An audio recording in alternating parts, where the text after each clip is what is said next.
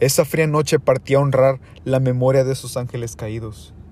Esa fría noche la oscuridad engendraba violencia y la violencia pedía oscuridad.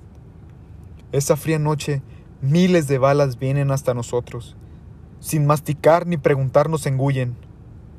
Esa fría noche se trató de esconder la mano que empuñaba el arma. Fue en ese entonces cuando confié. ¿Cómo no confiar? me pregunté. Y fue así como salí, para no volver, y fue así como luché sin resolver. Desaparezco como el viento que ruge por mi ausencia mientras pido clemencia. Pierdo el aliento. Aquel que su deber es proteger, evidentemente cumplió su misión. Pues es claro de ver, él protegió la corrupción. Me quitaron mi libertad con tanta voluntad y llenos de brutalidad como si no valiera nada. No sé dónde estoy, ni siquiera si aún en mi propio cuerpo, no sé si ya estoy fuera de él. Nunca pensé que subir a esa patrulla cambiaría mi rumbo a uno más cruel.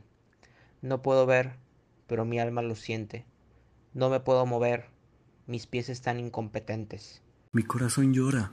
Estoy gritando internamente pidiendo justicia. Nunca pensé que esa noche el mundo cambiaría. No escucho el fuego que nunca me devoró, aunque los valientes hablan ante tanto pueblo ciego. Pensé que viviría en un México mejor, y ahora no sé dónde estoy. Nunca pensé que mis ojos apagarían. Yo solo quería una nación más unida, pero supuse que nada de eso sucedería. En un camino desconocido nos encontramos.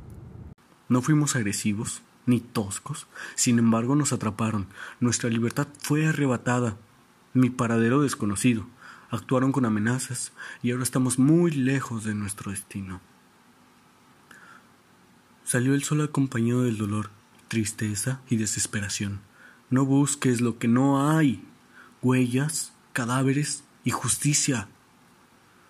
Para fechas de octubre, el desespero llegó a su límite. No aguantan más. Mis padres ya están hartos de tanto esperar. Pasan los días y no saben nada. Se cansaron de ver vacía mi cama, de no saber en dónde estoy, o si por milagro, respirando hoy. A México le pusieron el ojo, y para el poderoso culpable, el plan se le viene al despojo. Aquellas víctimas comienzan a hablar. Ellos no entienden lo que van a escuchar. Se trata de estudiantes que a casa no llegaron, y todos los monstruos son del Estado.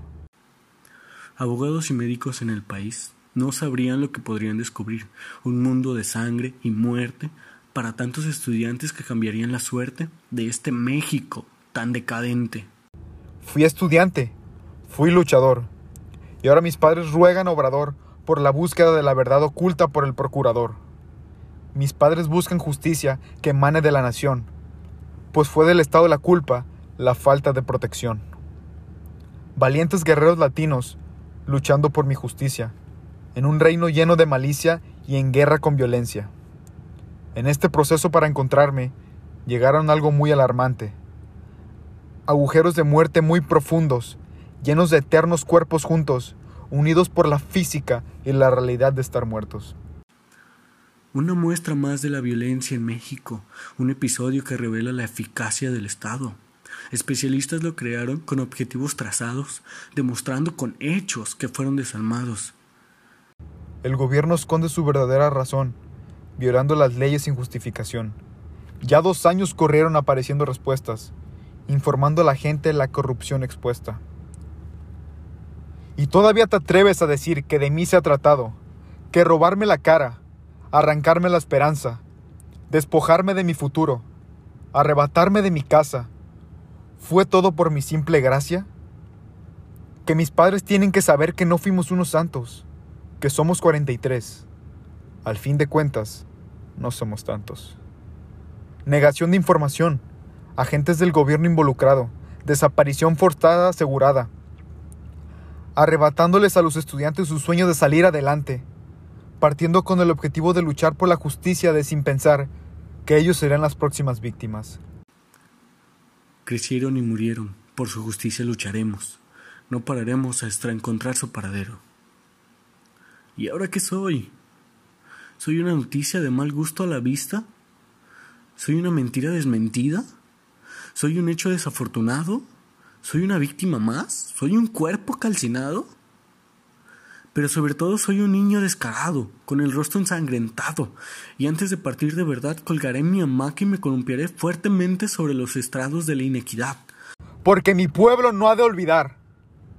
No fuimos unos santos, somos 43. Al fin de cuentas, no somos tantos. Negación de información, agentes del gobierno involucrado, desaparición forzada. Mis padres buscan justicia que emane de la nación, pues fue del Estado la culpa la falta de protección. No fuimos santos, ni lo seremos. Somos 43, es lo que sabemos, y al culpable es al que queremos.